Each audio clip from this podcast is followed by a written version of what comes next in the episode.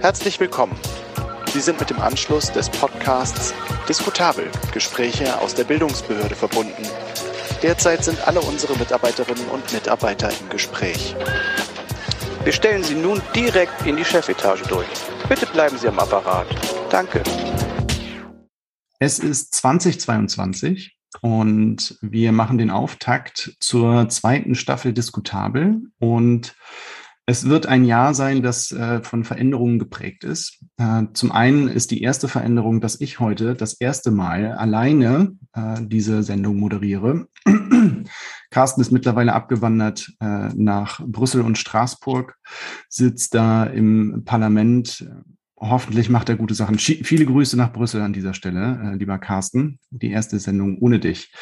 Und ähm, wir haben, ich habe einen wundervollen Gast zu Gast. Das ist der Olli Wack aus Berlin. Und ähm, wie so viele Menschen, äh, die in diesem Podcast auftauchen, haben wir uns auch über Twitter kennengelernt. Ich habe dich äh, gelesen. Du bist der Psychonaut oder Psychonaut. Und ähm, ja, ich freue mich total, dass du da bist. Ähm, wir werden heute über das große Thema Legalisierung von Cannabis sprechen. Hallo Olli. Hallo Anselm. Schön, dass du da bist. Ähm, ja, ich freue mich über die Einladung. Ja, und wie immer geht unsere Schalte ja, nach Berlin in eine schöne Plattenwohnung. Und, ja. und äh, Olli trägt eine Festuhljacke, hat mir vorher verraten, er ist der große Heimwerkerkönig unter mhm. den Berlinern. Ja, ja, nicht so ganz, nicht so ganz. er kann alles. Am Festool, an der, an der Kappsäge ist er ein kleiner äh, Laubsägemeister. Sozusagen, ja. Nee, also es ist eben mehr oder weniger Zufall. Ja. Ähm, Olli, aber äh, die, unser Vorgespräch, ich war äh, total geflasht, als ich äh, aufgelegt habe von dir und, ähm, und deinem Lebenslauf. Und äh, du bist, glaube ich, mit Abstand die Person in diesem Podcast, die den spannendsten, kreativsten Lebenslauf mitbringt, äh, die wir bisher in dieser Sendung gehabt haben. Und da kommen wir auch noch drauf zu sprechen. Aber zu Anfang auch dir, und das ist keine Neuerung in dieser Staffel, stelle ich auch die Frage, ähm, wann hast du das letzte Mal etwas gelernt, was für dich so ein einschneidendes, oder nicht das letzte Mal, aber wann so ein Lernerlebnis, was für dich super einschneidend gewesen ist, wo du sagst, okay, hier gab es für mich ein Vorher und ein Nachher? Ja, das ist ja eure Standardfrage zum Anfang. Genau. Ähm, ist aber wirklich schwer zu beantworten, weil für mich tatsächlich das, also ich lerne permanent. Einschneidendes Lernen zuletzt war sicherlich die Phase in der Politik. Mhm als ich ja halt Piratenpartei-Mitglied wurde und dort auch ehrenamtlich mich in verschiedenen Bereichen engagiert habe. Und da habe ich Einschneidendes gelernt, nämlich Medientrainings, solche Dinge, ähm, vor der Kamera nicht rumstottern, ähm, Positionen vertreten und auch Agenten versuchen durchzukriegen oder überhaupt erstmal zu bilden und solche Dinge. Und dann im privaten Bereich natürlich durch die Beziehung. Wenn man zwei Kinder in der Beziehung hat, äh, lernt man auch täglich einschneidende Dinge. Und wenn die Teenager werden, erst recht. Und mhm. umgekehrt ja auch. So, und aber eigentlich war mein Leben voll von solchen äh, Momenten. Ja, mhm. also ja, da kommen wir vielleicht später noch zu. Mhm. Aber richtig einschneidende, lebensverändernde Sachen habe ich tatsächlich in der Politik gelernt. Bin aber jetzt länger nicht mehr Mitglied und mhm. engagiere mich ja auch eher als Aktivist, als der ich ja heute hier auch auftrete. Mhm. Und äh, da habe ich natürlich auch über Cannabis eine ganze Menge gelernt, das ich vorher nicht gewusst habe. Mhm. In deiner Zeit als Aktivist dann? Ja. ja. Also erst als Beauftragter für die Partei war ich Landesbeauftragter für Suchtpolitik in Berlin. Ah, ja. Mhm. Und habe dann über die Kontakte zum Hanfmuseum, äh, was ich sehr schätze, äh, auch dann tolle Informationen bekommen und Zugang zu ja wirklich wichtigen Informationen. Mhm. Das ist lustig, dass du Hanfmuseum sagst. Ich bin äh, aufgewachsen und geboren gegenüber vom Schokoladenmuseum in, ah, ja. äh, in Köln. Ah, in Köln, nicht das in Stuttgart. Okay. Nee, nee, genau, in Köln. Ähm, in der, in der Holzgasse 14 bin ich geboren. Das ist, also es ist wirklich ein Steinwurf über den Rhein. Ja. Wenn Hochwasser war, mussten wir mit dem Boot äh, unten mhm. zur Haustür reinfahren. Aber das passt ganz gut, ähm, diese Gegenüberstellung von äh, oder diese Nebeneinanderstellung von Hanfmuseum und Schokoladenmuseum. Ja. Weil, das habe ich mir aufgeschrieben, als wir ähm, das Vorgespräch hatten, du bist äh, Schokolatier geworden äh, irgendwann in der Mitte deines Lebens. Äh, du bist Cyborg, du bist Aktivist, du bist Sach Sachverständiger für Cannabismedizin. Ähm, und vielleicht magst du einen ganz kurzen Abriss geben, wie, wie das äh, irgendwie alles zusammenpasst. Oder vielleicht passt es auch nicht zusammen und es ist total äh, schön, dass es nicht zusammenpasst. Ähm, ja, ja, das Ding ist, es war nicht alles freiwillig, Anselm. Und mhm. ähm, es ist auch häufig so, dass ich, wenn ich wirklich anfange zu erzählen, dann glauben mir die Leute nach fünf Minuten nicht mehr. Mhm. Äh, aber es ist tatsächlich so, dass ich von Anfang an auf mich selbst gestellt bin, seitdem ich zweieinhalb bin. Mhm. Und äh, diese Anfangsgeschichte und auch die Probleme, die daraus resultierten, haben mich halt natürlich auch einen relativ holprigen Lebensweg gebracht. Also zum Beispiel die mittlere Reife dann über einen zweiten Bildungsweg gemacht, Fachhochschule auch noch nachgeholt und sowas. Mhm. Äh, und ich war äh, immer sehr neugierig. Ich bin äh, weite Teile bei meiner Großmutter aufgewachsen. Mhm. Die gute Frau war sehr ambivalent. Sie hatte nämlich zwei Staatsbürgerschaften, einen englischen und einen deutschen Pass weil ihr Vater war Kapitän auf großer Fahrt und hat sie 1914 mitgenommen, die Familie, aufs Schiff, weil er den Ersten Weltkrieg kommen sah. Und so wurde meine Oma dann in Hongkong geboren und kriegte die britische Staatsangehörigkeit.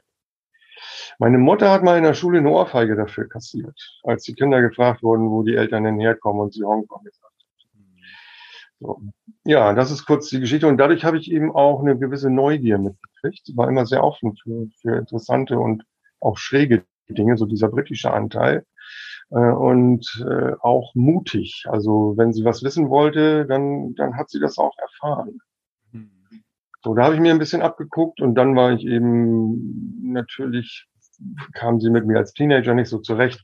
Und ich wurde als schwer erziehbar eingestuft, auf ein Internat verschifft und das war eine Katastrophe. Das war eine, eine erzieherische, pädagogische Vollkatastrophe. Mhm. Meinem Weggang dort wurde der Laden auch geschlossen, habe ich dann später erfahren. Ah, krass. Okay. Wenig später. Entschuldigung. Ja, und dann habe ich eben, wie gesagt, in der Pflege auch viel gemacht am Anfang. Erst als Praktikant, dann über Hilfstätigkeiten und immer weiter so. Verschiedene Bereiche abgedeckt und hatte immer Bock auch und Lust mit Menschen zu arbeiten.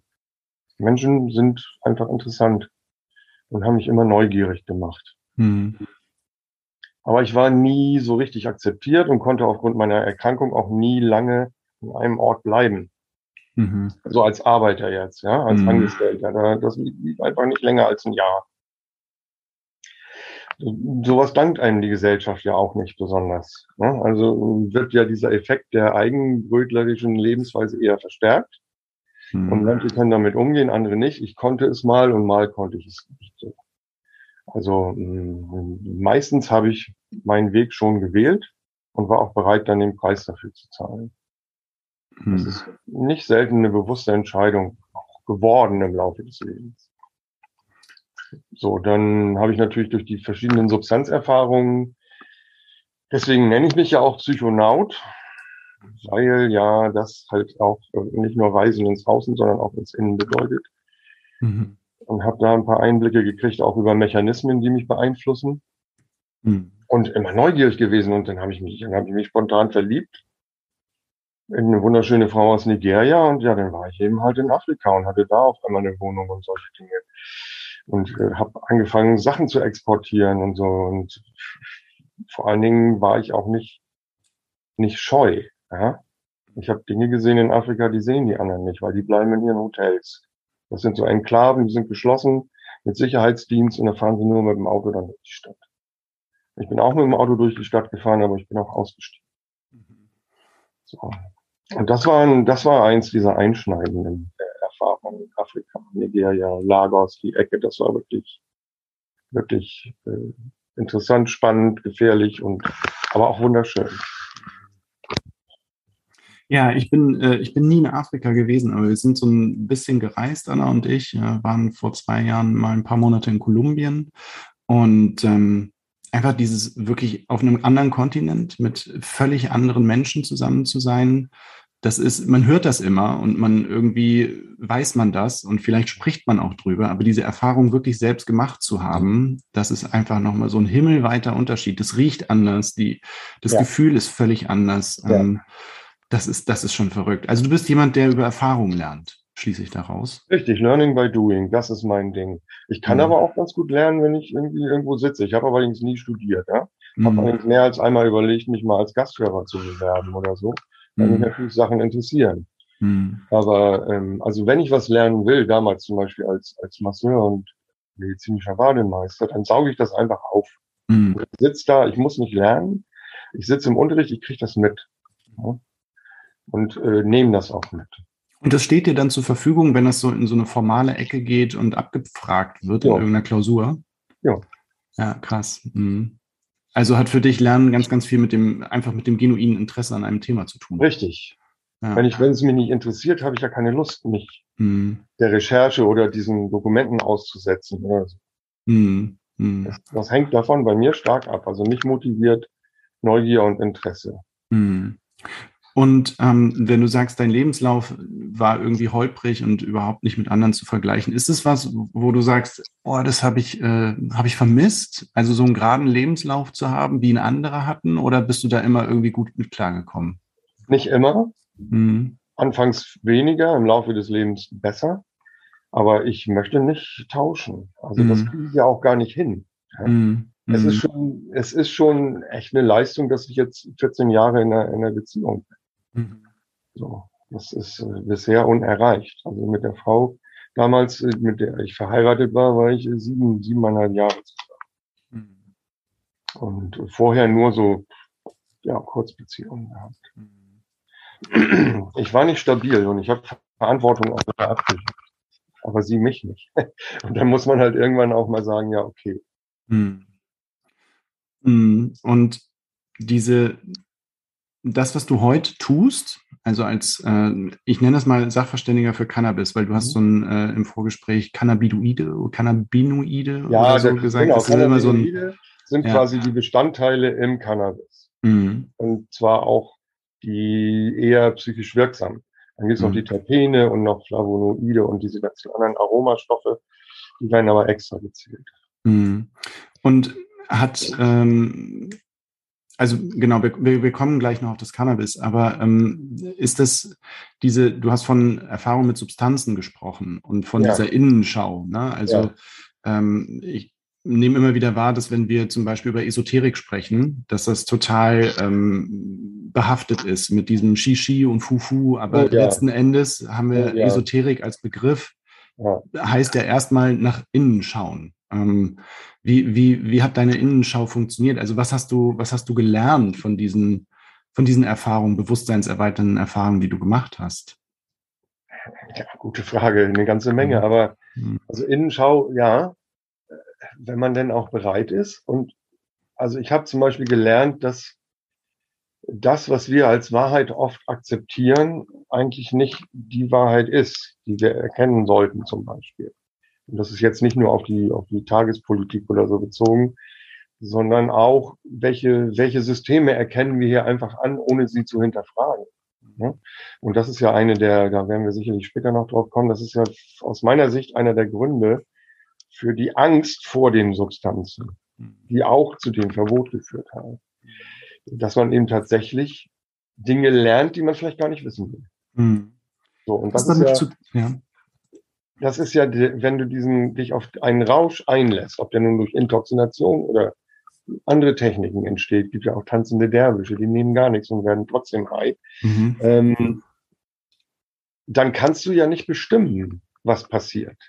Mhm. So, das bedeutet Kontrollverlust. Und das macht vielen Leuten Angst.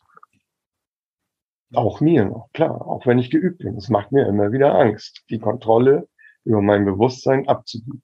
Mhm. Mm, du hast von ähm, inneren und äußeren Systemen gesprochen, also Innenschau, Außenschau, das, was uns im Außen beeinflusst und auch wie wir aufgewachsen sind, wie wir gelernt haben, ne? so diese äußere Welt, die irgendwie gestaltet ist, natürlich auch aus einem politischen Willen heraus und dann dieses innere System, das sich irgendwie einfügen muss. Ähm, hast du den Eindruck, dass ähm, in dem Moment, wo, wo Substanzen ins Spiel kommen, dieses innere System mehr an Raum gewinnt und im, Anschließen, äh, im Anschluss vielleicht weniger kompatibel ist mit dem, was im Außen passiert? Das kann durchaus passieren. Mhm. Das ist bei mir auf jeden Fall definitiv passiert.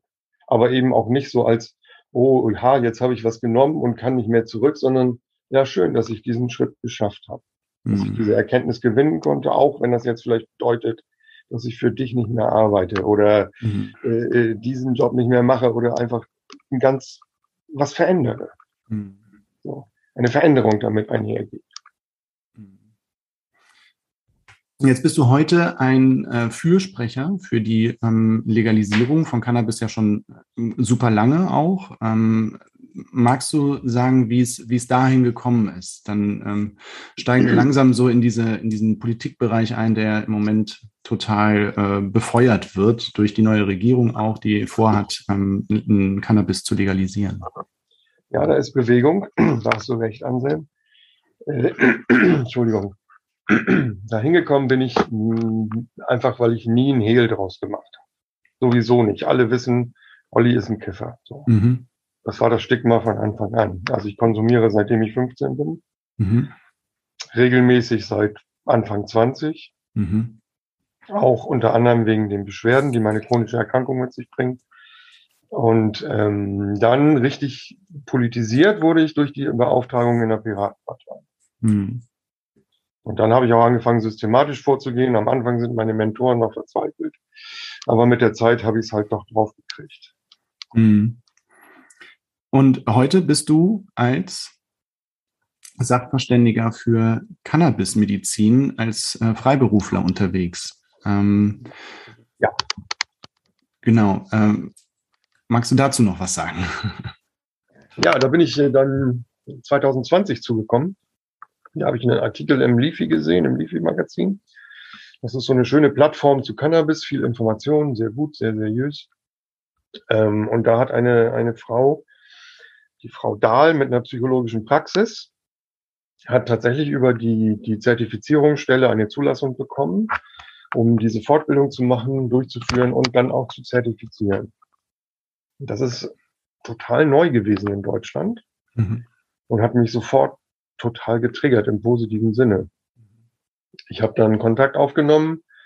Dann gab es ein relativ aufwendiges Bewerbungsverfahren auch. Also die haben sehr sorgfältig ausgewählt. Es wurde sehr sorgfältig unterschieden zwischen medizinischem und Genussgebrauch und so weiter. Da müssen wir auch Wert drauf legen. Und dann habe ich diese Fortbildung gemacht. Und das war im Sommer, im ersten Corona-Sommer.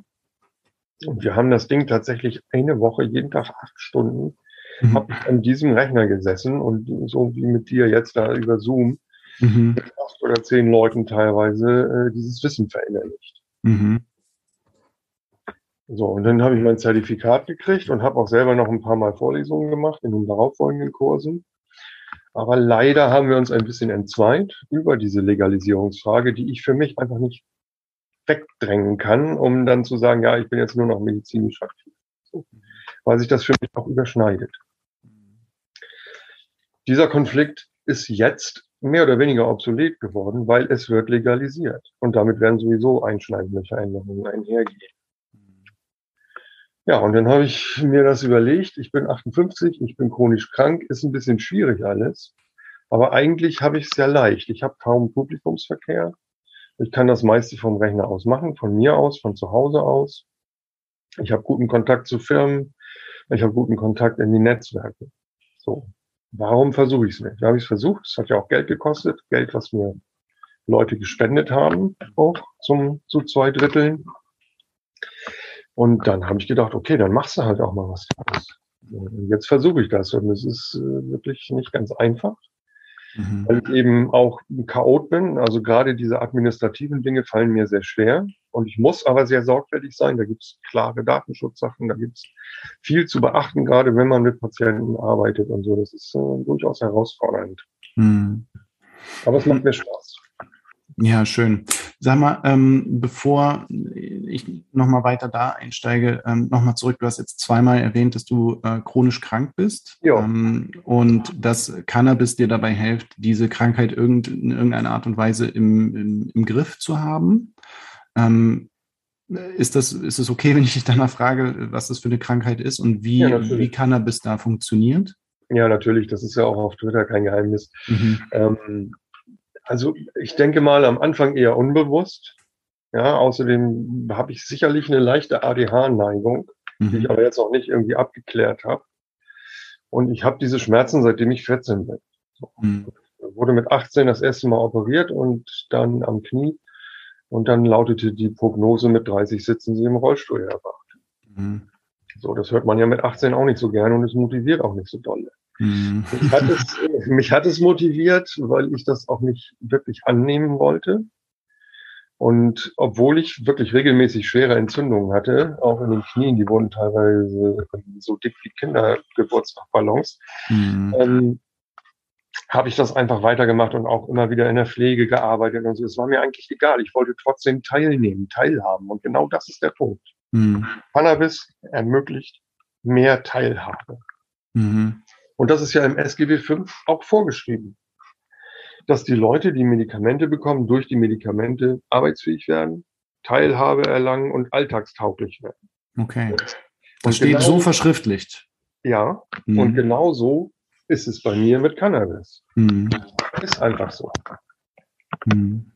Und ich hatte auch Phasen von problematischem Konsum ohne Frage und es ist, gibt da viele Faktoren, die gerade durch die Illegalität halt auch eine ordentliche Therapie eher erschweren. Mhm. Aber das ist eben auch ein weiterer Grund, warum ich mich da engagiere, weil ich mhm. weiß, dass es Leuten helfen kann. Und es ist, man kann sagen, ein gutes Drittel der Patienten, die Cannabis probieren, sagen, es ist ein Segen. Mhm. Ein weiteres Drittel sagt, ja, ist okay, es hilft und mit den Nebenwirkungen kann ich leben. Und nur das letzte Drittel sagt, nee, das ist nichts für mich. Mhm. Und es ähm, Cannabis, also du hast gesagt, dein Umgang damit hat sich auch verändert. Ich nehme mal an, irgendwie als Jugendlicher, äh, Recreational Drug und so, ne? Da knallt man sich das Zeug irgendwie rein, auch um einfach eine gute so Zeit zu haben. Mit Tabak gemischt und so, ein, so eine Ferkeleien. Genau. Und jetzt ähm, sagst du, okay, das ist, äh, also du hast im Vorgespräch auch immer wieder von Medizin gesprochen. Ja. Und ähm, wie, wie, funktioniert deine medizinische Anwendung äh, von, von Cannabis, um diese Arthrose, in dieser Arthrose gegen, mhm. entgegenzuwirken? Ja, okay, die Arthrose kann ich ja nicht aufhalten. Nee. Das ist eine fortschreitende Erkrankung, da, da gibt es kein Vertun. Mhm. Äh, ich verdampfe Blüten, mhm. die ich äh, aus sehr sauberer Quelle bekomme. Mhm. Äh, in einem Verdampfer der Firma Storz und Bickel, die ja die besten Verdampfer bauen, die auch eine medizinische Zulassung haben, also als mhm. medizinisches mhm. Hilfsmittel. Das ist ein Detail, was, was nicht ganz uninteressant ist, auch für Patienten. Mhm. Das heißt, Leute mit einer Kostenübernahme können sich ein, eines dieser Geräte verschreiben lassen. So. Ja, und das mache ich nach Bedarf. So. Und bisher, ich hatte mal eine ärztliche Verordnung, das war ganz am Anfang, als 2017 die Verordnung zur Versorgung mit medizinischem Cannabis rauskam, die ja eine erzwungene Verordnung war. Kommen wir gerne später auch nochmal drauf. Ähm, da habe ich mir gleich ein Rezept besorgt, aber da haben wir noch ganz viele Fehler gemacht und ich hatte auch noch nicht so richtig Ahnung. So. Mhm. Und jetzt würde ich tatsächlich, wenn ich eine Medizinerin finden würde, äh, die mir ein Rezept ausstellt, das natürlich auch gerne legalisieren. Und da bin ich gerade dran, habe gerade über so ein Schmerzzentrum dann eine Möglichkeit eventuell. Mhm. Ich möchte das gerne einfach verschrieben bekommen. Mhm. Weil es gibt auch einen kleinen Unterschied zwischen medizinischem und Schwarzmarkt-Cannabis. Das medizinische ist wirklich sauber mhm. und auch genetisch und von den Terpenprofilen und von den Cannabinoidprofilen ähm, beständig. Mhm. Das heißt, wenn ich mal eine Sorte finde, wo die mir wirklich gut den Schmerz lindert und mich gleichzeitig energetisiert, mhm. dann würde ich die gerne behalten wollen. Mhm. So, und dann würde ich gelegentlich mal was anderes rauchen, so aus Spaß, ja. Mhm. Aber so richtig ein Medikament finden, was wirklich passt, mhm. ist nach wie vor schwierig. Mhm. Aber da würde ich dann zuschlagen. Ja, ist spannend. Ist ein bisschen, also wenn ich dir so zuhöre, dann erinnert mich das in der Beschreibung auch an andere Medikamente, die wir irgendwie ähm, konsumieren, ohne Großfragen zu stellen. Äh, ist es jetzt irgendwie anrüchig oder schlecht oder macht mich das abhängig oder so, ne? Aber äh, weiß nicht, Paracetamol, Ibuprofen, ja. ähm, Tomapyrin, ein paar davon ja, funktionieren für ja. mich und ein paar funktionieren halt nicht. Ja. So. Und ähm, also es ist total ähm, spannend. Was, was ist denn dein, was ist denn die Sorte deiner Wahl, die hilft in deinem Fall? Ja, ich bin ja so ein bisschen, ich bin total nerdig, was das angeht. Ne? Und mir ist auch der Neid im Readmob sicher wenn ich manchmal so Sachen poste. ähm, ich variiere gerne. Also die energetische Sorte, die ich wirklich liebe, ist die Power Plant aus mhm. Holland. Mhm. Die bringt mir tagsüber einen unglaublichen Energie- und Kreativschub. Mhm. Das ist schon halb Englisch, Entschuldigung, also Kreativschub. Mhm. Ähm, die ist aber eben nur aus sehr seriösen Eigenproduktionen und da muss ich echt Glück haben. Ja? Mhm. So, aber ich hätte die gerne regelmäßig. Es gibt mhm. ein, zwei Medikamente, die dem ein bisschen nahe kommen. Mhm. Ein anderes, was sehr gut schmerzdämpfend ist, ist die White Widow. Mhm. Ist jetzt aber auch nichts für Einsteigerinnen. Mhm. Das ist eher für Geübte. Die hatten einen hohen THC-Gehalt um die 18, 20 Prozent. Naja, ah krass. Mhm. Aber so krass ist das noch nicht. Also viele Patienten sind in dem Bereich mhm. zu Hause, aus Gründen auch. Mhm. Also Schmerztherapie. Ja, Schmerz mhm. einfach. Das, und zwar, mhm. Cannabis wirkt ja auch zum Beispiel nicht so direkt wie eine echte Analgesie. Zum Beispiel äh, bei Neuron, ähm, Neu, Neuropathien zum Beispiel stößt Cannabis an die Grenzen. Mhm. Da kann es nur indirekt wirksam sein. Es ist auch bei mir manchmal nur indirekt wirksam, und zwar, dass der Schmerz einfach erträglicher wird. Mhm. Und dass im Kopf diese, diese Stress, ja, Twitter hat das mal ganz profan Hirnfick genannt. Mhm. Also, dass dieser Stress aus dem Kopf einfach mal ein bisschen egalisiert wird, in die Balance kommt. Auch das mhm. leistet Cannabis. Mhm. Also, es ist eine eher, eher so durch die Brust ins Auge, eine Hintergrundwirkung auf vielen Ebenen. Mhm. So. Und das ist auch der Grund, warum äh, Mediziner sagen, ja, wieso, es wirkt doch gar nicht gegen den Schmerz. Ja, hast du teilweise recht, Kollege, aber eben doch. Mhm. So, weil ich kann damit besser umgehen. Mit dem Dauerschmerz und mit dieser Belastung. Und ich habe weniger depressive Phasen. Es hört sich ein bisschen so an, als mh, hm, also es hört sich wahrscheinlich jetzt ein bisschen esoterisch an, aber ich meine, am Ende ist es ja das, der Konsum einer Pflanze, eines Lebewesens. Ja. Ne? Und ähm, im Gegensatz zu einer chemisch generierten Mixtur, die irgendetwas tun soll. Ähm, und hast du auch diesen Eindruck, dass es, dass es ähm, und ich glaube, das ist für das Verständnis von Cannabis auch in der politischen Diskussion gar nicht so unwesentlich, dass wir irgendwie verstehen, was, was ist es eigentlich? Was, was ist Cannabis? Ähm, und inwiefern ist es eine Pflanze, die heilende Wirkung hat und dann eben auch mal nicht, weil sie variiert, vielleicht auch von Ort zu Ort, an dem sie aufwächst, von Hand zu Hand, der sie aufzieht und, äh, und, und so weiter. Also es ist ja schon auch großen äh, Schwankungen wahrscheinlich unterworfen, oder? Was man, was man am Ende bekommt. Genau, und das ist eben auch ein Grund für die Unsicherheit, die herrscht. Mhm. Und sagen die, sagen die Medizinerinnen, jo, das ist noch nicht so richtig erforscht und das wirkt bei jedem anders. Und es ist tagesformabhängig und wir haben keine Belege dafür. Und ja, mhm. sie haben leider recht. Ja. Wir haben aber auf der anderen Seite Beispiele aus Ländern mit ein bisschen Erfahrung in dem Bereich, die tatsächlich Studien haben, die wir vorlegen können. Die sind natürlich alle englischsprachig oder auch holländisch oder so oder äh, portugiesisch. Und das ist natürlich nicht immer einfach, das hier zu vermitteln. Und es ist, mh, mm, die, also ein amerikanisches Pharmaunternehmen, was medizinisches Cannabis herstellt, hat eine klare Unternehmenslinie. Die wollen vier bis fünfmal im Jahr ernten. Die haben ähm, dieses Tissue Cloning, das heißt, sie klonen ihre Produkte, die sie brauchen, immer wieder auf Zell- und Gewebeebene neu und haben dadurch eine gewisse Regelmäßigkeit, die sie garantieren können. Das ist sehr aufwendig, das ist sehr teuer. Trotzdem ist das Cannabis dort medizinisch viel billiger als hier. Und die haben natürlich auch Erfahrung mit der Wirkung von Terpin und ähm, Cannabinoiden. Hier gehört das Cannabinoidsystem. Wir haben ja eins im Körper. Wir haben auch Endokannabinoide, also körpereigene Cannabinoide. Die sind nicht Teil der, der Ausbildung unserer Medizinerin. Mhm. So, wir wissen aber aus anderen Ländern, dass ein Ungleichgewicht in diesem System durchaus auch Krankheitsbilder oder Symptome hervorrufen kann. Mhm. So, und da sind wir wirklich, also ich habe es neulich mal so gesagt, es gibt ja Länder, die sind sehr weit da. Also wenn, wenn Israel jetzt zum Beispiel in der Renaissance steckt, historisch betrachtet, sind wir noch in der Kreidezeit. Also das ist wirklich grausam, was hier an Unwissen über Cannabis herrscht. Hm. Dann lass uns doch mal mit ein paar Mythen aufräumen. Also womit ja, ich fange fang mal mit, mit dem an, womit ich so aufgewachsen bin, mhm. nämlich äh, mit diesem Standardding, äh, Cannabis ist eine Einstiegsdroge und wenn äh, Cannabis konsumiert wird, dann ist äh, das Heroin überhaupt nicht weit. Also dann setzt du dir, weiß ich nicht, in einer Woche einen Schuss und dann äh, geht dein Leben irgendwie den Bach runter. So. Ja. Was sagst du, was sagst du dazu? Cannabis als Einstiegsdroge. Ja, ich bin ganz froh, dass das heute wirklich nur noch die Rechtsaußen aus der CSU oder von den Polizeigewerkschaften behaupten. Mhm. Die anderen haben gelernt, dass es Quatsch ist. Mhm. Wir haben auch ähm, Studien, die im Auftrag des Bundesministeriums für Gesundheit durchgeführt wurden, zwei Stück, Capus-Studie mhm. und die Kleiber-Studie, mhm. die beide besagen, die Einstiegstourismus-Theorie ist nicht haltbar. Mhm. Auch Bundesverfassungsgericht hat das gesagt. Die Einstiegsdrogenthese ist nicht haltbar.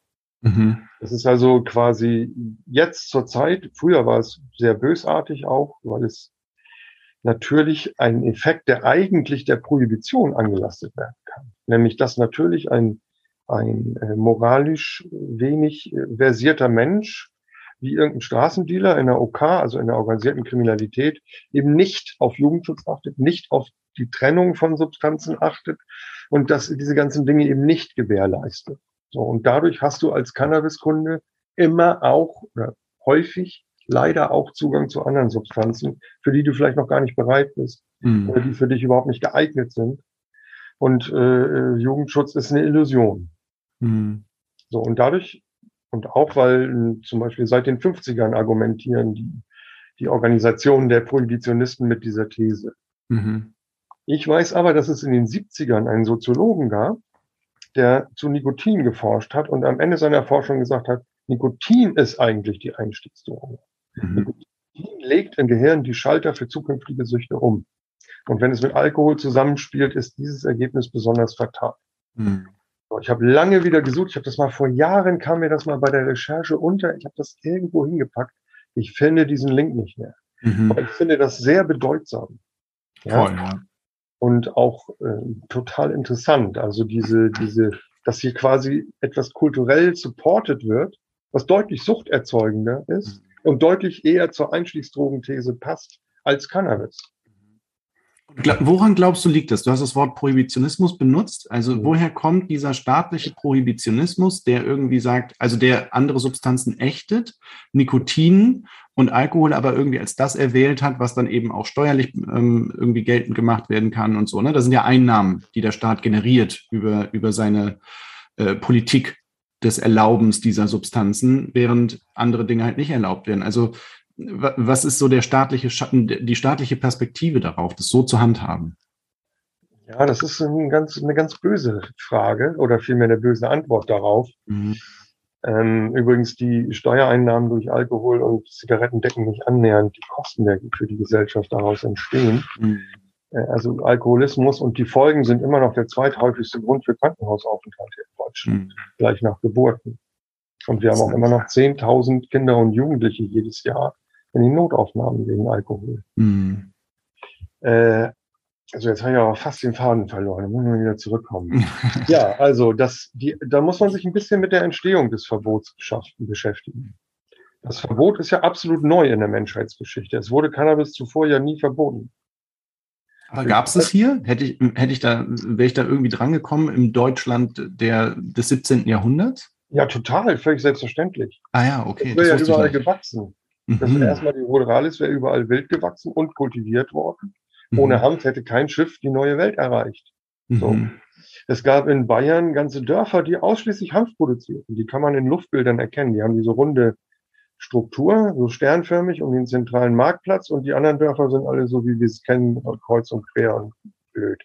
Das sieht man schon aus der Luft. Mhm. Natürlich war das normal. Die erste Regelung, Cannabis Indica in die Apotheken in die Hände der Apotheker zu geben, war 1700, nee, 1800, genau, 1852 Kaiser Wilhelm. Mhm. Er hat gesagt, okay, Cannabis Indica machen wir jetzt nur noch in der Apotheke. Da wurde die Rudra alles aber auch noch nicht reguliert. Mhm. Normale, der normale Hanf hier, der europäische Hanf.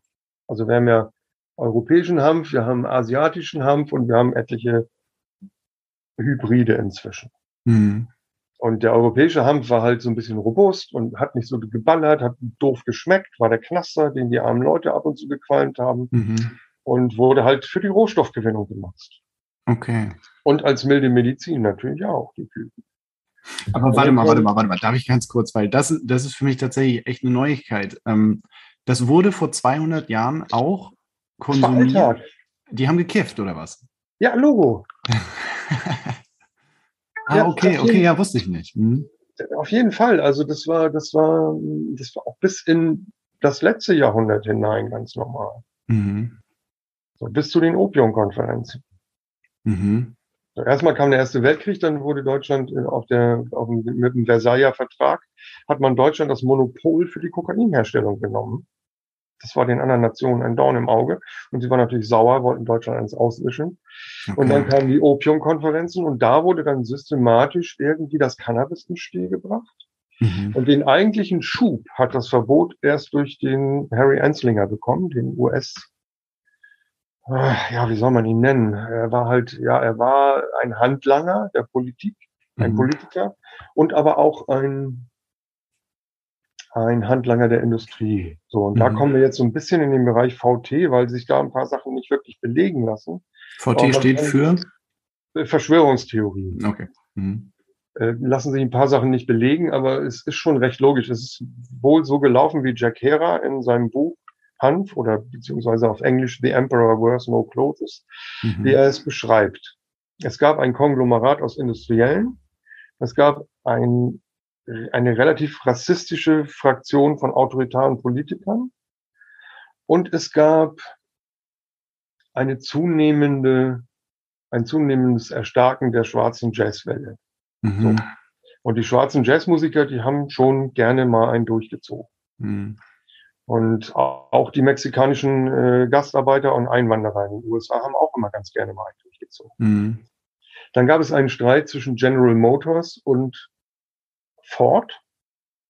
Ford wollte für seine Autos Biosprit. Der wurde bis dahin tatsächlich unter anderem auch aus Hanfsamen gewonnen. Kann man mhm. prima Sprit ausmachen. Äh, und General Motors wollte Petrochemie. Ah, okay. Mhm. Dann gab es noch den Konzern DuPont, der die Patente auf Plastikgewinnung aus Rohöl hatte. Mhm. Und es gab den Milliardär Hearst, der große Zeitungsmogul, der also eine riesen Medienmacht hatte und riesen Waldbesitze hatte. Also der hatte etliche Hektar Wald gehörten ihm. Und der hatte, wollte ganz gerne, dass das Papier aus Holz hergestellt wird und nicht aus Hanf, wie bis dahin. Bis dahin wurde Papier aus Hanf und Lumpen gemacht. Mhm. So, wissen auch viele nicht. Wenn mhm. zum Beispiel die Gutenberg-Bibel, wenn die aus, aus unserem Papier gewesen wäre, könnten sie heute nicht mehr lesen. Wäre sie ver verschimmelt. Ja, die ist aus mhm. Hanfpapier. Mhm. Okay, und dann kam halt Harry Enslinger und dann kam der mit seiner Reefer Madness, der war vorher Leiter der Behörde wegen der Alkoholprohibition, hat also, war also immer schon Prohibitionist, wurde mhm. durch die Legalisierung, Relegalisierung von Alkohol arbeitslos und hat sich quasi so ein neues Betätigungsfeld äh, gesucht. Interessantes Detail, er war mit einer äh, aus der Familie Hörst liiert, also mhm. verheiratet. So. Und dann ging's los. Und daher wird der Wind. Cannabis macht das schwarze Denken, sie werden weiß. Cannabis macht weiße Frauen gefügig. Cannabis macht verrückt. Zwei Züge und du springst aus dem Fenster. Es wurde immer schlimmer. Dann kam dieser Film Reefer Madness, mhm. wo wirklich gezeigt wurde, dass Leute nach einem Joint komplett ausflippen. Ja. Mhm. Und ich habe eigentlich noch keine Droge gesehen, die sowas erreicht. Und dann wurde das in den USA verboten. Und 1961 auf der internationalen Konferenz hat dann Harry Enslinger dafür gesorgt, dass es halt in den Katalog mit aufgenommen wird. Mhm. Und 1971 wurde nachgelegt, da wurde es dann in Deutschland mit und auch international mit Heroin und Kokain auf eine Stufe gestellt. Ah ja, okay. Mhm. Und es war natürlich, also man konnte dann auf einmal diese ganzen Farmarbeiter filzen. Ja, man konnte die ganzen Jazzclubs stürmen. Mhm. Ähm, es ist also aus meiner Sicht ist das Verbot in erster Linie noch da, weil die Politik es als Instrument zur sozialen Kontrolle einsetzen kann. Es ist soziale Kontrolle. Wir kontrollieren euch, ihr Randgruppen. In Deutschland in den 70ern sind schlimme Dinge passiert, als die 68er-Bewegung sich radikalisiert hat, als wir die Terrorproblematik mit der Roten Armee-Fraktion gekriegt haben und so weiter. Da wurden hier wirklich Kiffer so hart verfolgt. Ich kenne Fälle, wo Leute für 100 Gramm Haschisch über fünf Jahre im Gefängnis gesessen haben. Mhm. Ja. Und auch, auch natürlich, um Szenen klein zu halten. Die Haschrebellen mussten klein gehalten werden. Dieses ganze Unkontrollierbare macht den Staat halt kirre und Deutschland ganz besonders. Mhm. So, und da ist es prima, man kann mit der Polizei immer rein. Wenn einer Hasch riecht, verlierst du augenblicklich deine Bürgerrechte. Mhm. So. Und das war sehr schlimm in den 70ern. Dann wurde es etwas besser in den 80ern. Da hatten sie auch echt noch keine Ahnung. Da wurden wir schon mal angehalten im Auto mit vier Leuten und irgendwie Hotboxing, Tür geht auf, Qualm kommt raus und der hat es nicht gemerkt. Er dachte, wir wären betrunken. Sie haben noch was getrunken. Nee, irgendwie auf der Linie laufen hin und her, wir haben uns totgelacht. Mhm. Aber da, da hatten sie einfach keine Ahnung von. Ja, und es wird bis heute beibehalten. Und jetzt ist auch ein weiterer Grund ist natürlich, wenn man die Leute 80 Jahre so, so hart belügt, ja, dann ist es natürlich auch schwer zurückzutreten und zu sagen, ja, sorry Leute, wir haben euch belogen. Ne? Ja, ja. Wir haben euch verfolgt, wir haben eure Leben zerstört, wir haben eure Führerscheine kassiert. Wir haben euch richtig fertig gemacht aufgrund mhm. einer Lüge. Mhm. So, und mhm. darauf warte ich aber, ja. Es kann für mich keine Legal Relegalisierung geben, ohne die Einsicht, dass das ein historisches Unrecht war. Mhm. Mhm. Ja, krass. Das sind für mich auch alles äh, totale Neuigkeiten. Ähm, ich aber, empfehle das Buch. Ja. Das Buch Hanf von Jack Herer. Und dann mhm. gibt es noch einen deutschen Fachmann, der ist allerdings auch inzwischen schon verstorben. Der heißt Hans-Georg Beer. Mhm. Und der hat von Hanf ist die Rede geschrieben. Das ist äh, sehr unterhaltsam und informativ. Mhm. Wenn ich hier so zuhöre, also du hast gesagt, ähm, die, die, der, der Prohibitionsgedanke kommt aus diesem Wunsch staatlicher Kontrolle von Randgruppen. Ja.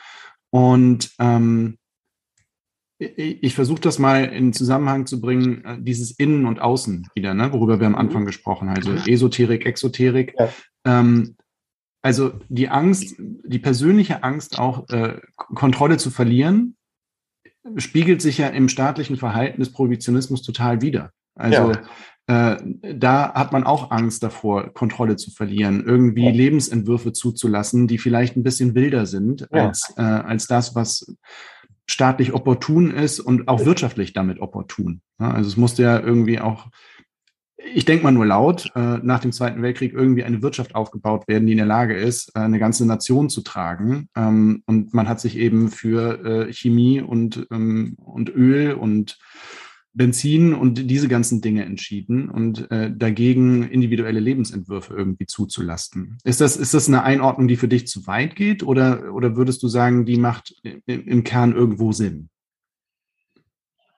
Das ist sicherlich politisch nicht ganz falsch, aber wir haben ja auch immer noch, wir, wir waren Nazi-Deutschland mhm. und sind damit auch nicht so richtig gut reflektiert umgegangen bis heute. Mhm. Und das fällt uns auch immer wieder auf die Füße. Ähm, es gab auch schon in den 50ern eine recht aktive Hanfszene. Es gab, war ein kleiner übersichtlicher Schwarzmarkt. Der wurde von so einem interessanten, von einer interessanten Person, so einem Schmuggler auch äh, mehr oder weniger versorgt. Aber das war einfach noch kein Thema. Ein Thema wurde es erst, als die 68er kamen. Mhm. Als die forderten, kommt jetzt mal entnazifizieren. Was war denn da eigentlich los? Was erzählt ihr uns für einen Stuss? Ne? Jetzt wollen wir mal wissen, was ist mit dir, Opa? Wo, wo warst du denn und so? Was hast du denn gemacht? Und das ist ihm natürlich, das war natürlich unangenehm. Ich weiß das ziemlich genau, weil da habe ich, ich war dann auch schon in den 70ern, war ich dann ja auch schon irgendwie über zehn und habe da vieles mitgekriegt. Ich weiß, dass einmal in England ein Pärchen im Restaurant am Nebentisch aufgestanden ist und weggegangen ist, als wir Deutsch gesprochen haben, meine Oma und ich. Mhm. Und dann wollte ich wissen, wieso. Und meine Oma hat komplett gemauert. So, das war eine, eine Zeit, in der wir, also die neue, die Nachkriegsgeneration, zu der ich ja noch nicht gehöre oder nicht mehr, einfach mal gefordert hat, so was war denn los? Wir wollen die Wahrheit wissen. Und mit der Wahrheit kann man in Deutschland auch immer schwer umgehen. So, und dann wurde draufgeknüppelt. Und dann wurden das äh, zu Sympathisanten. Und dann wurden irgendwelche Sit-ins zusammengeknüppelt und so. Ich, da war ich dann auch mittlerweile 15, 16, habe in Bremen auch so ein paar Sachen mitgekriegt. Ich kam einmal aus der Nachhilfe, bin auf die Straße getreten und es sind 30.000 Leute auf mich zugerannt. Da muss ich erstmal mitrennen. Mhm. Äh, so, so solche Effekte. Es war eine wilde Zeit. Einmal haben wir aus dem Anti-Atomkraftladen spontan das Siemens-Hochhaus besetzt, weil wir Auskünfte zu Kümmel wollten. Und da kam tatsächlich jemand und hat Auskünfte gegeben, weil wir sind dann nicht weggegangen. Das war eine andere Zeit. So, und das war natürlich auch eine Bedrohung. Und da ist das mit Cannabis, weil Cannabis war einfach verbreitet. Das, das nehmen einfach viele Leute. Ja, und viele auch aus der Aktivistenszene, viele aus der linken Szene Hippies, Anti-Atomkraft, alles Ja. so. Und dann kann man sie wunderbar, da kann man wunderbar reincrashen. Hat ja Mhm. immer was dabei, irgendeiner hat ein paar Krümel dabei, Mhm. die können wir ihn mitschleifen und fällen. Mhm. Das Mhm. hat sicherlich ganz, ganz viel damit zu tun. Prohibition ist eine, ein Repressionsinstrument, hervorragend. Mhm. Und man kann es schön ummanteln so und dann ist es ganz gefährlich und so und dann muss ja, man muss ja irgendwie und das ist recht. Das ist für mich der Hauptgrund. Soziale. Konflikte. Mhm. Du hast gesagt Kreidezeit, also äh, im Vergleich zu anderen Ländern befinden wir Mhm. uns in Deutschland in der Kreidezeit in Mhm. diesem Bereich.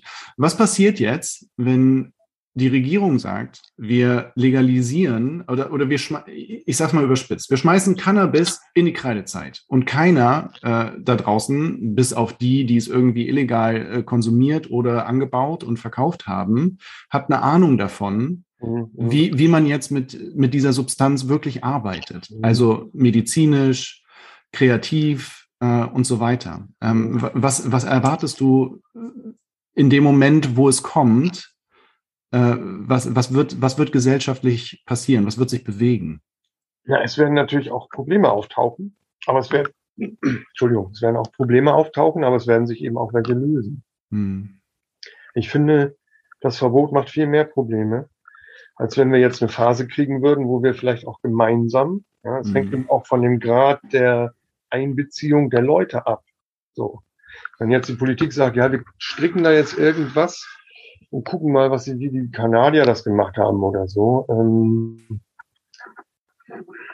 dann würde ich das ungenügend finden. Ich nehme, ich nehme eigentlich alles, was eine Verbesserung darstellt, grundsätzlich. Ja, ich will hier nicht nur als Meckerpot dastehen. Aber es wird sicherlich ein Prozess sein müssen. Ja? Wir haben das Cannabis-Kontrollgesetz der Grünen als Vorlage. Das ist ähm, 2015 haben die das vorgestellt im Hanfmuseum. Äh, da war ich bei. Das war, das war noch eine Zeit. Da mussten sie es halt auch für die Union schreiben. Ja? Damit die zustimmen, haben die natürlich trotzdem nicht gemacht. Ich finde, ein bisschen angepasst werden könnte das, dann wäre das als Brückentechnologie durchaus akzeptabel. Kann man machen.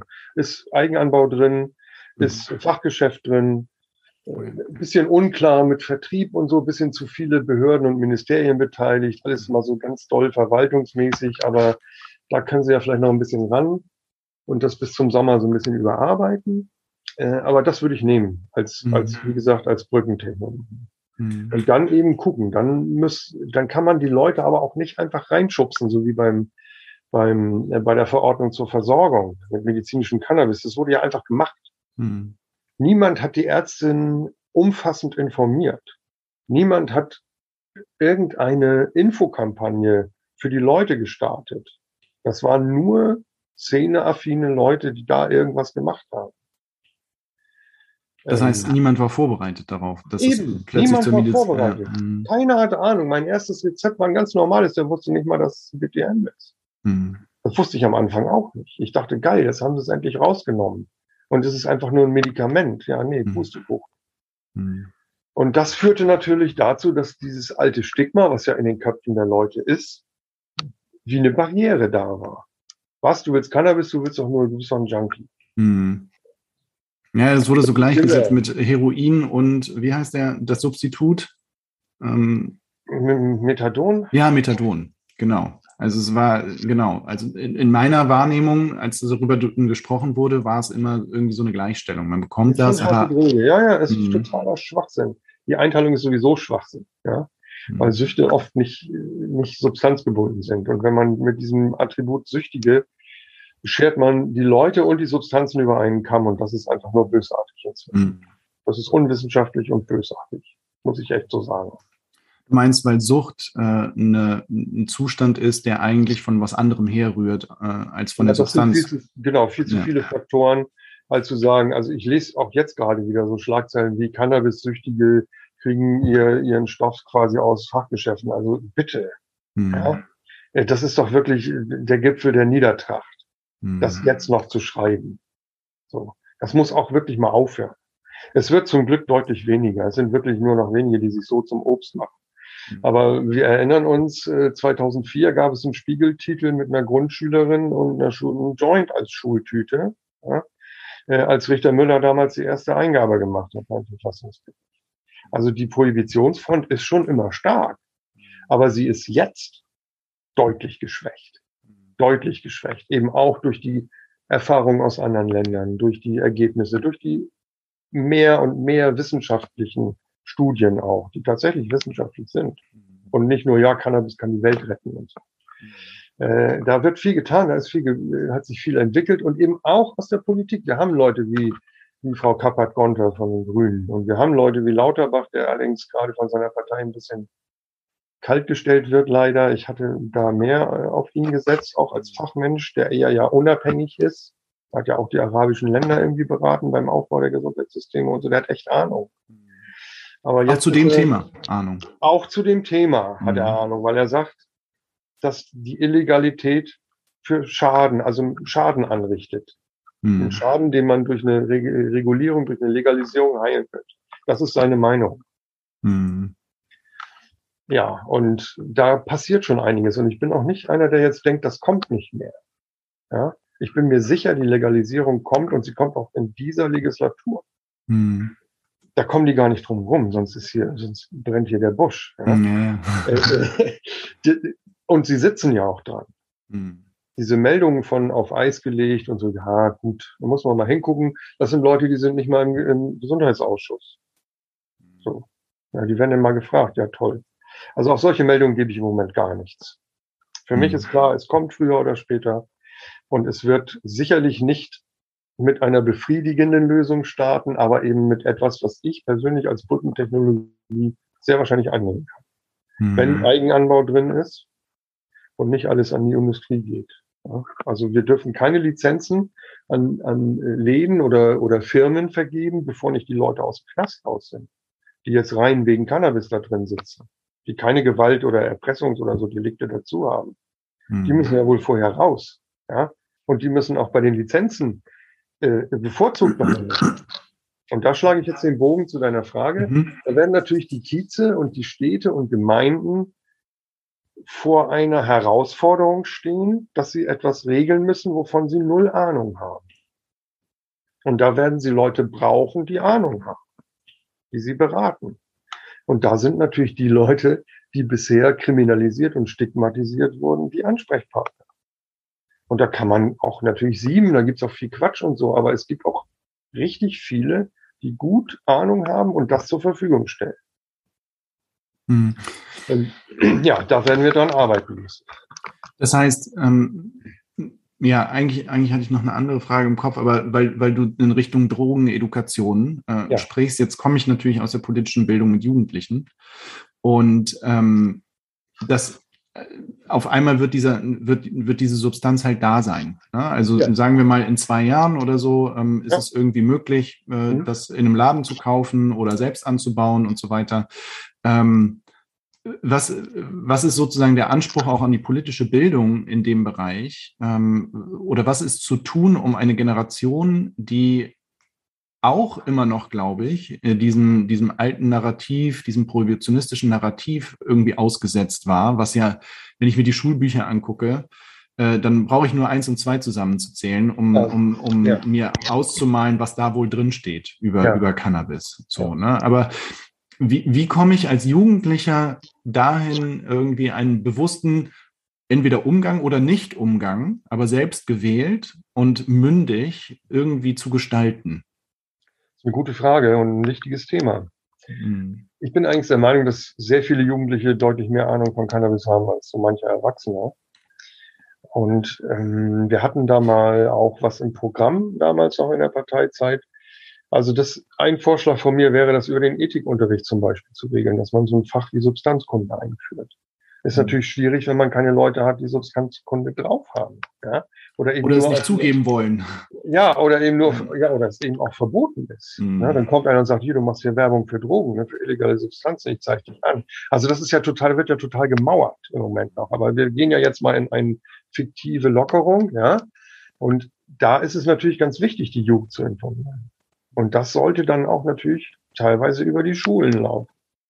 Ich bin übrigens auch der Meinung, und dafür werde ich wahrscheinlich gesteinigt und geflamed, dass man in einer Regulierung auch die 16- bis 18-Jährigen bedenken sollte. durch zum Beispiel eine Limitierung des THC-Gehalts, der ja für Ungeübte immer ein Problem ist. Das ist unbestritten, gebe ich zu, ist auch so, müssen wir darauf achten.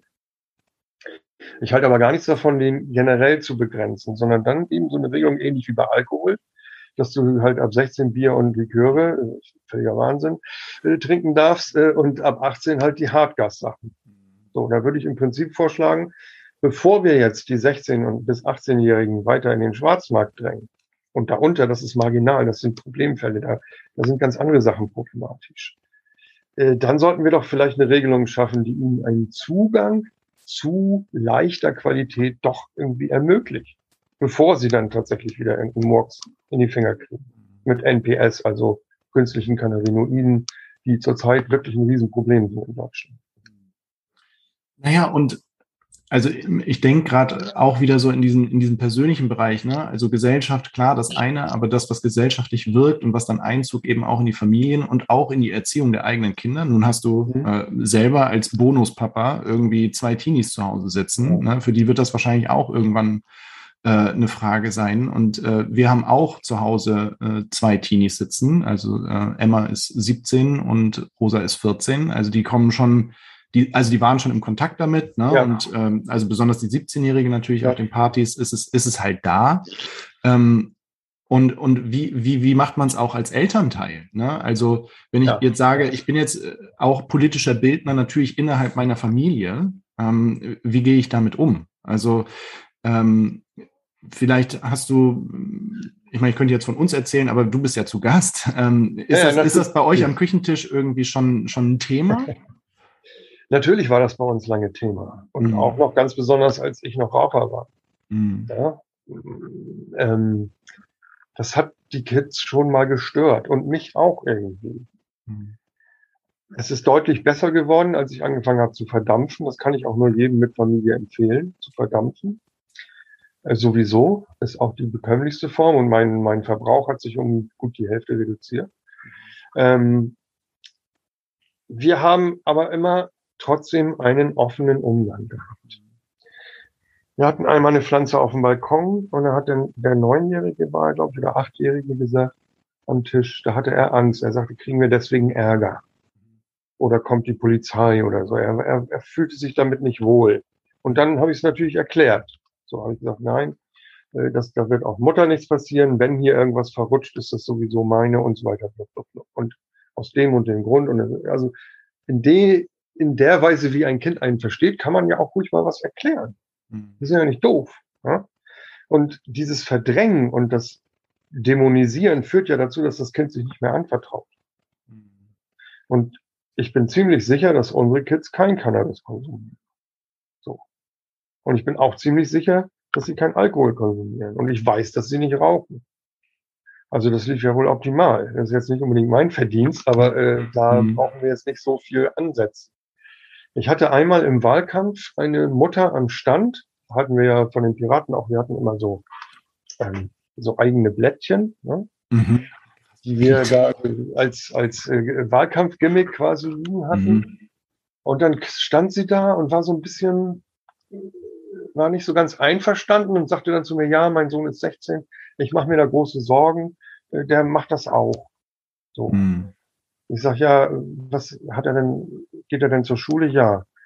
Sind denn seine Leistungen okay? Ja. Hat er eine Freundin? Ja. Ich sag ja, dann ähm, ist doch eigentlich kein Problem. Ne? Mhm. Und sie so, hm, ja, aber ich mache mir da große Sorgen. Und so, dann haben wir zehn Minuten gesprochen. Und am Ende hat sie so eine Packung mitgenommen für ihren Sohn und ich hätte sein Gesicht gern gesehen. Mhm. Wenn seine Mutter nach Hause kommt und ihm die Papers überreicht. also je offener und ehrlicher die Leute miteinander mhm. umgehen, auch wenn sie keine Ahnung haben, desto besser. Das ja. ist es einfach. Ja, Authentizität. Mach kein Geheimnis ne? draus, mhm. mach keine Strafe draus. Mhm. Äh, es führt nur dazu, dass eure Kids heimlich kiffen mhm. und wenn es mal verrutscht, sich keine Hilfe suchen. Mhm. Ja, weil es ein Stigma drauf wir wollen ist. Ne? helfen, ja, wir wollen doch Hilfsangebote machen. Mhm. Niedrigschwellige Hilfsangebote sind dann das dritte, was ich nennen würde, um den Jugendschutz zu gewährleisten. Also informieren über die Schulen, über die Familien, über äh, Anlaufstellen, dann äh, Zugang zu sauberem, reinen, milden Cannabis und als drittes eben noch die Nummer. Also das, das sehe ich so. Und dann kann es auch klappen, weil die Jugend ist nicht das Problem. Das Problem sind die Alten. Wie so häufig. Ja. ja. Ähm, Scham und Schuld, da würde ich gerne noch einmal drauf äh, zu sprechen kommen, ähm, weil ich das einen super spannenden Punkt finde. Was, was passiert jetzt ähm, in dem Moment, wo Cannabis legalisiert wird und die Abgabe ist äh, frei und zugänglich und jetzt haben wir aber immer noch irgendwie, weiß ich nicht, 10.000 Leute in Gefängnissen sitzen, die irgendwelche, sind es 10.000? Ich habe keine Ahnung, ich rate wild. Ähm, aber die Frage ist ja, ne, was verändert sich sozusagen in einer ähm, in, in einer Rechtsprechung, die schon gesprochen worden ist, auf der Grundlage eines Verbotes, das es ja gab, jetzt kassiert die Regierung das ein, ist es dann so, dass die Leute, die für dieses Vergehen, das keins mehr ist, ihre Resthaftstrafen auch noch verbüßen müssen? Oder weißt du da was drüber? Weil das wäre ja mega absurd. Ja, ich bin ja kein Jurist, aber ich weiß, dass es eigentlich so ist, dass die sitzen müssen Mhm. Also da war heute auf Twitter ein schönes Beispiel, nach, dem Ab nach der Abschaffung des Schwulenparagraphs sind trotzdem noch welche im Gefängnis geblieben. Mhm. Äh, das ist eine Frage des politischen Willens, ganz mhm. eindeutig. Mhm. Also viele Staaten haben reguliert und gleichzeitig Amnestie ausgesprochen okay. und eine Löschung der Einträge. New York ist komplett so weit gegangen, sagt, das gibt's alles nicht mehr. Eure Verurteilungen sind hinfort. Okay, also die das haben das wirklich, die haben das ein Eingeständnis äh, ja. so weit getrieben, dass sie gesagt ja. haben, okay, wir, wir streichen diese. Also, ja, New York hat es so formuliert, ähm, dass diesen Personen ein historisches Unrecht angetan. Okay, okay. Dass die Regulierung mhm. auch einen Ausgleich, eine Heilung dieses Unrechts beinhaltet. Mhm. Nämlich indem diese Leute bei der Vergabe von Mikrolizenzen in den Kizen bevorzugt werden. Und der Eigenanbau, der wird tatsächlich erst nach was war das, 18 Monaten freigegeben. Das heißt, die kleinen Läden können sich in der Zeit alle irgendwie etablieren, haben eine bessere Chance, als wenn die Kunden da sagen, ja, nee, das mache ich zu Hause. Ja? So, ich finde das mit dem Eigenanbau zwar auch essentiell, aber ich finde diese Idee auf den ersten Blick so die Leute, ja, wieso denn nicht? Wieso denn nicht gleich Eigenanbau? Ja, es ist gar nicht so doof, ja? weil nämlich genau diese kleinen Businesses mhm. dadurch ja gestärkt werden. Und sie geben ja die Lizenzen nicht an die Big Player. So, also profitieren kleine Business davon. Naja, und, und vor allen Dingen die Leute mit Ahnung. Ne? Also, und die Leute mit Ahnung. Ja, die Leute mit Ahnung, die, die irgendwie sich schon lange damit auseinandersetzen, die vielleicht eben auch ja. Cannabis nicht mehr äh, als, als Droge oder, oder Rauschmittel äh, wahrnehmen, sondern auch als Medizin, als etwas, was unserer Gesellschaft ja am Ende auch gut tun kann. Ja. Ja, hm. Ja. ja. Das ist. Äh, aber was, was glaubst du, äh, welche, welche Form wird, ähm, wird kommen? Also, oder beziehungsweise, nee, nochmal anders, wenn wir ins Ausland gucken, ähm, welches Land macht es besonders gut? New York. New York macht es gut, okay. Hm. Die sind richtig progressiv. Also das ist die hm. progressivste Regelung bisher, die hm. ich gelesen habe. Ich kenne sie nicht alle natürlich. Ne? Ich weiß jetzt nicht im Detail, was Oregon geregelt hat oder Kalifornien. Hm. Aber ähm, und auch, also zum Beispiel Niederlande, da ist, das ist ja wirklich nur der erste Schritt gewesen. Die hatten ja eigentlich so einen Mehrstufenplan damals geplant und ganz viel mit in staatlicher Hand. Und dann nach dem ersten Schritt, als diese Coffeeshops dann legalisiert wurden, haben die Konservativen gemauert. Und dieser Status ist bis heute irgendwie so hingeschliffen worden. In Holland gibt es keine Legalisierung. Der Verkauf im Fachgeschäft ist erlaubt, toleriert, aber der Lieferant ist kriminell. So, ja, ist so. Und es sollte eigentlich in den nächsten Schritten dann natürlich auch Lieferung und, und äh, Produktion legalisiert werden. Aber das wurde dann verhindert. Und deswegen finde ich es ein bisschen niederträchtig, ist eins meiner Lieblingsworte, äh, wenn, wenn zum Beispiel so irgendwelche Hansel aus Bayern kommen und sagen und zeigen mit dem Finger auf, auf die Niederlande und nennen das einen Narkostaat. Das ist ja wohl eine Frechheit. Ja? In Bayern hat mehr Drogentote als die Niederlande und weniger Einwohner. Also die sollen bitte mit dem Finger nicht auf andere zeigen. So. Und dadurch ist das in Holland eben so ein durchgeschliffenes Modell. Aber natürlich nehmen sie gerne die ganzen Devisen mit. Es ist ja nach wie vor äh, der Drogentourismus, der da ganz viel reinspült ins Land. Und sie haben auch ganz enorm viel Wissen. Also man könnte sich hier von Holland eine Menge abgucken. Ne? Die sind auch kulturell nicht so weit weg, wie jetzt meinetwegen Uruguay oder so. Äh, das muss man dann halt nur tun. Auch da sind wir wieder beim politischen Willen. Ne, ist der mhm. politische Wille vorhanden? Geht natürlich auch viel. Was kriegen wir hier für eine Regelung? Ich setze auf, im Prinzip auf eine Regelung im Sinne des Cannabis-Kontrollgesetzes. Leider hat der Deutsche Wähler die Linkspartei irgendwie völlig abgestraft. Die haben noch eine ganz gute Vorlage für CSC.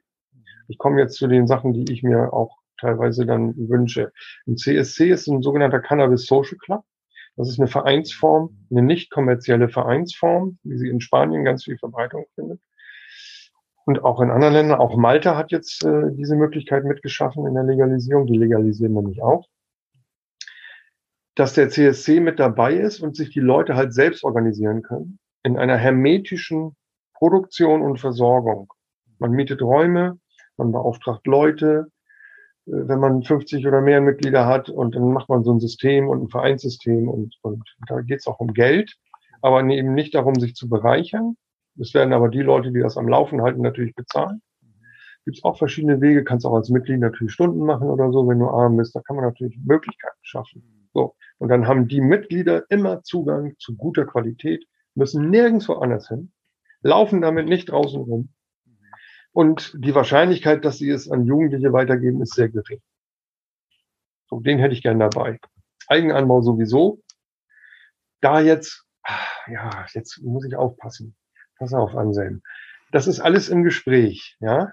Aber es ist immer so, wir drehen uns immer um das Cannabis. Ja? Immer sind wir in dieser Ecke wie so ein Boxer und müssen uns verteidigen, müssen Vorschläge machen müssen sagen, wie es möglichst harmlos oder möglichst unschädlich umgesetzt werden kann. Das ist Bullshit. Es ist relativ harmlos. Und es muss bei einer, also Steffen Geier, alter Aktivist aus dem Hanfmuseum, hat es bei der Vorstellung 2015 gesagt, den Grünen. Er hat gesagt, nachdem wir das Cannabis-Kontrollgesetz vorgestellt haben, Cannabis ist kein Plutonium. So, das sagt es eigentlich, ja. Also bitte bleibt doch ein bisschen auf dem Teppich schafft Möglichkeiten für die Leute, die Ahnung haben. Fragt die Leute, die Ahnung haben. Vertraut dem Weed Mob mal. Vertraut ihnen, dass sie hier diese Gesellschaft nicht schlechter machen wollen, sondern besser. So. Nehmt sie mit ins Boot. Nehmt die Kieze mit ins Boot. Holt die, die Bezirksregierungen dazu. Ne? Also das, das muss gerne sein. Und dann wird auch mit der Zeit sich, das wird einfach ein Selbstläufer. Und wir haben es ja jetzt schon. Ich kenne Praxen, die hauptsächlich Leute über 70, 80 versorgen, die sagen, ich habe hier so einen Stapel, die wollen alle Cannabis. Ich habe nur keinen Bock auf die Verwaltung. So, und stell dir mal vor, er kann diesem Stapel sagen, ja, geht mal in den CSC, den hm. betreue ich. Ne, das wickeln wir dann so ab, das ist ein CSC für Patienten. Ihr kriegt von mir das Rezept, das Gras kriegt ihr da. Mhm. Das wäre gut. Das wäre eine gute Lösung, die zu Gutem führen würde. Oder der Eigenanbau. Ich persönlich würde sofort für mich selber anbauen. Sofort. Ja? Jetzt geht es nicht, weil wir haben noch Familie und so weiter. Das ist alles zu gefährlich. Ich kriminalisiere mich. Ich kann meine Selbstständigkeit einpacken. Mhm. Aber wäre das erlaubt? Sofort. Und dann kommt mir bitte nicht mit drei Pflanzen. Ja? Wir dürfen hier 99 Tabakpflanzen anbauen im Garten und das ist nur eine Zahl, die man hingeschrieben hat, um irgendeine Grenze zu haben. Eigentlich gibt es keine Grenze dafür. Hm. So, die zählt keiner nach. Nee, eben. Und wieso beim hm. Cannabis? Ich hm. kann Fingerhut im Garten haben, ich kann Mohn im Garten haben. Was soll das? Jetzt mal im Ernst. Was soll das? Was soll das mit den drei Pflanzen? Was soll das mit der THC-Begrenzung? Das überlasst doch bitte denen, die sich auskennen. Total, ich bin, ich bin total bei dir und ich finde es äh, einfach auch ein schönes, mal ganz ab von der ganzen Cannabis-Thematik, ähm, fände ich es einfach ein wunderschönes staatliches Signal auch, irgendwie mündigen Bürgern äh, diese, diese Entscheidung zu überlassen, äh, solche Dinge selbst zu gestalten und auch wieder irgendwie in Gemeinschaft zu denken oder genossenschaftlicher, ähm, auch dahin zurückzukommen, äh, wo wir eigentlich äh, wissen, dass wir hin müssen, wenn man sich anguckt, wohin uns äh, ich sag mal, Kapitalismus uns geführt hat, nämlich in die Vereinzelung. Ne? Ja. Also dieses, dieses Gemeinschaftsstiftende, äh, was, was mit, mit Cannabis ja auch zu tun ja. hat und dann eben auch mit, mit dem Anbau und äh, mit diesem CSC. Ich finde es auch einen sehr, sehr schönen Vorschlag. Also äh, wäre ich sofort dabei, ja. ja. Ja. Ich habe auch schon ein paar Leute, die sich gleich anmelden würden. Ja. Und da gibt es auch schon, inzwischen gibt ja in Hamburg einen CSC, der bereits gegründet wurde. Als Verein, die bauen natürlich nicht an, aber die sagen, hey, wir sind da. Ne? Mhm. Wenn es losgeht, geht's los. So, und da sind wir jetzt gerade an, am Arbeiten, dass wir hier in Berlin, da gibt es auch ein paar Projekte, aber ich würde gerne einen eigenen auch vorantreiben. Ja. Okay, also wenn du einen gründen darfst, äh, dann komme ich auch dazu. das ist sehr schön, das ist mir eine Ehre. Ja, das wäre auf jeden Fall. Ich bin, ich bin sofort dabei. ähm, jetzt reden wir, warte mal, ich schaue mal kurz auf die Uhr. Uh, wir, wir machen eine, eine lange Sendung und äh, ich finde ja. ja, und ich finde es total, wirklich, ich finde es sehr inspirierend, mit dir zu sprechen, weil mir einfach nochmal so ganz so ganz andere gesellschaftliche Gesamtzusammenhänge irgendwie klar werden. Ähm, aber um unsere geneigten Hörerinnen und Hörer nicht zu verschrecken, die sollen ja, ja irgendwann auch nochmal da draufklicken. Genau, genau. ähm, ich will ja auch nicht langweilen. Das tust du überhaupt nicht. Ähm, und dein Song, den du auf die Gästinnenliste packen wirst, tut das auch nicht. Magst du kurz sagen, was für ein Song das ist und warum du ihn ausgewählt hast? Ja, das ist äh, Dummy Up von Frank Zappa von der Scheibe in Elsewhere, ein echter Klassiker, eine seiner besten Produktionen überhaupt. Mhm. Live-Auftritt. Ähm, da geht es tatsächlich äh, um Kiffen, um Substanzen. Mhm. Und auch, es ist auch ein bisschen satirisch. Es nimmt es auf die Schippe, weil es gibt ja Leute, die sagen, Cannabis hat mich gebildet. Da ist auch tatsächlich was dran, aber es ersetzt natürlich die Schule nicht. Und mhm. äh, das äh, nehmen die da in so einer Live-Performance ordentlich auf die Schippe. Ja, und auch das so diese ganze Hysterie. Also Zappa ist ja sehr, sehr zynisch, satirisch äh, häufig. Ja, tut mir leid, ich, das ist mein Mann. Das ist für mich der Beethoven des 20. Jahrhunderts, also von der Produktivität her. Ja. Ähm, und ich habe seine Musik immer geliebt. Es gab zwei Jahre in meinem Leben, da hatte ich nichts anderes als fünf Zappa-Tapes. So. Und äh, deswegen, auch weil es zum Thema passt und auch echt ein gute Laune-Stück ist mit diesem Pedestrian Beat, habe ich das vorgeschlagen. Okay, cool. Vielen Dank. Dann nehme ich das auf die Liste auf. Olli, äh, vielen, vielen Dank für deine Zeit. Und äh, deine Aufklärungsarbeit, die ich äh, super wichtig finde und äh, auf die ich auf jeden Fall nochmal zurückkommen werde. Ähm, wenn wir wieder in der Lage sind, irgendwie Seminare zu machen und wenn die Legalisierung dann kommt, ähm, das ist ja genau die Zielgruppe, ne, an die wir uns irgendwie äh, richten. Und äh, ich glaube, die irgendwie, wenn sie in einen, in einen guten, bewussten Umgang oder Nicht-Umgang mit Cannabis findet, äh, echt auch nochmal ja, Zukunft gestalten wird. Ähm, das ist wichtig, auf jeden ja. Fall. Ich habe ja Konzepte für Infoveranstaltungen durchaus zur mhm. Hand. Ja, dann lass uns das machen. Wir bleiben auf jeden Fall in Kontakt, Olli. Finde ja. ich äh, total toll. Was für eine schöne Bekanntschaft. Ja, schöne ja. Sache auf jeden Fall. Hat mir auch heute Spaß gemacht. Ich bin, bin noch gar nicht richtig zu Ende. Wir haben ja nur, also wir haben ja wirklich nur ein bisschen angerissen. Mhm. Es ist eine Herausforderung für uns alle, für die Gesellschaft. Aber mhm. eine Regulierung kann nur heilen. Weil mhm. was wir jetzt haben, ist eine Katastrophe. Mhm. Eine Katastrophe, die Leben zerstört, wirklich. Ja, ich glaube, das ist echt sehr, sehr deutlich geworden. Äh, und nehmen wir auch nachdenklich mit, auf jeden Fall. Also vielen, vielen Dank. Habt noch einen schönen Tag. Euch auch. Und, ähm, genau, wir hören voneinander. Bis dann. Ja, bis dann. Tschüss. Tschüss.